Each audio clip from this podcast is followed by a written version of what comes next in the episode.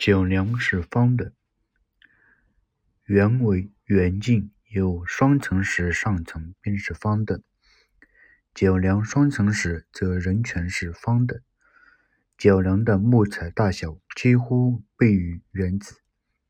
到圆与角梁并排时，两个高下不同，以致不能在它们上面铺铺钉平板。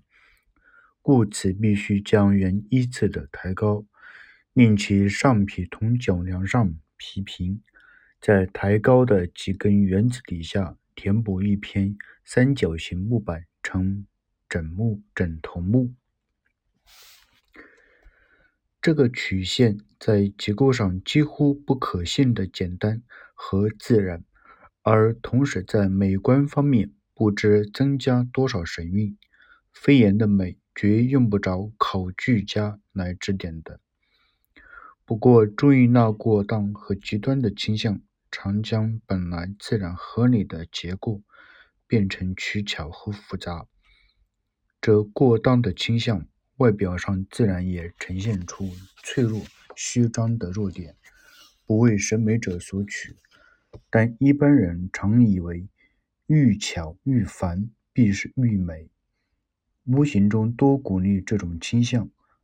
南方手艺灵活的地方，过剩的飞檐便是这种阵列。外观上虽是浪漫的姿态，容易引诱赞美，但到底不及北方的庄重恰当，合于审美的最真纯条件。屋顶曲线不只局限于挑檐。即瓦坡的全部也不是一片直坡倾斜下来，屋顶坡的斜度是越往上越增加。这斜度之由来是一是一整梁架叠层的加高，这制度称作举架法。这举架的原则则极其明显，举架的定律也极简单。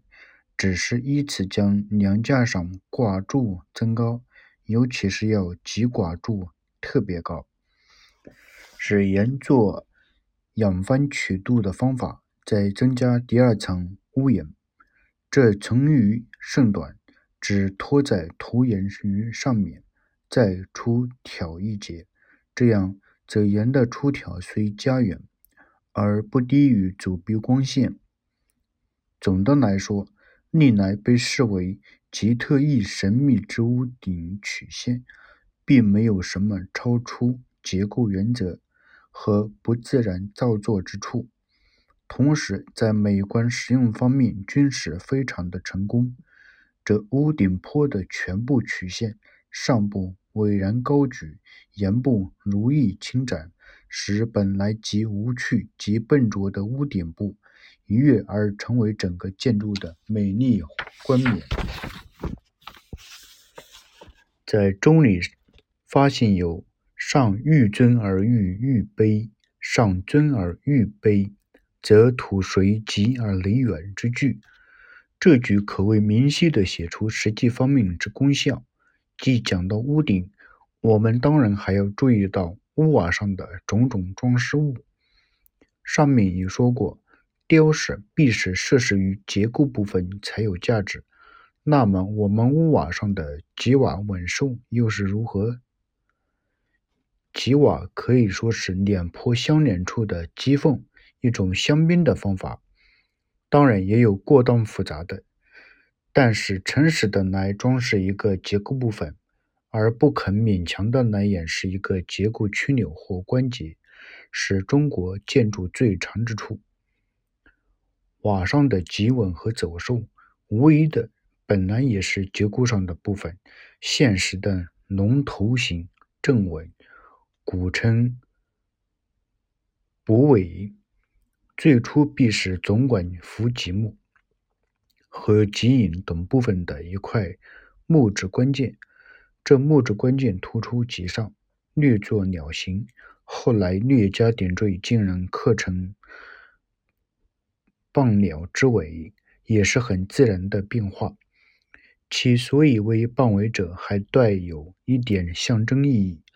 因有传说棒鸟能吐水，拿它放在瓦基上可治火灾。走兽最初必为一种大木钉，通过垂棘之瓦指油叶及脚梁上，以防止鞋脊上瓦片的留下。唐时已变成碾作宝珠，在今之野兽及仙人地位上，后代宝尾变成龙门，宝珠变成野兽及仙人，上加增野兽、仙人之间一列走兽，也不过是雕饰上变化而已，并且垂棘上野兽较大，结束由仓一段。底下一列走兽装饰，在脚梁上面显露基本结构上的阶段，一生自然合理。南方屋瓦上多增及复杂的花样，完全脱离结构上任务纯粹的显示技巧，甚是无聊，不足称扬。外国人因为中国人屋顶之特殊形式迥异于欧西各系。早多注意及之，论述纷纷，妙想天开。有说中国屋顶乃根据游牧时代帐幕者，有说象形蔽天之松枝者，有目中国飞檐为怪诞者，有为中国建筑之类儿戏者，有的全由走兽龙头方面无谓的探讨意义，几乎不值得在此费时反证。总之，这种曲线屋顶已经从结构上分析了，又从雕饰设施原则上审查了，而其美观实用方面又显著明晰，不容否认。我们的结论可以简单的承认它艺术上的大成功。中国建筑的第二个显著特征，并且与屋顶有密切关系的，便是斗拱部分。最初，言成于于于成于岩隐，隐则架于梁端，此梁端即由梁架延长，延长伸出柱的外边。等高大的建筑物出檐极深，单指梁端支持，势不势必不胜，结果必产生重叠重叠的木翘与枝与。梁端之下，但单接木鞘不够担全檐檐的重量，尤其是建筑物愈大，两柱间之距离也愈远，所以又生左右岔出的横拱来接收檐影。这前后的木鞘、左右的横拱结合而成斗拱全部，在拱或翘昂的两端和相交处。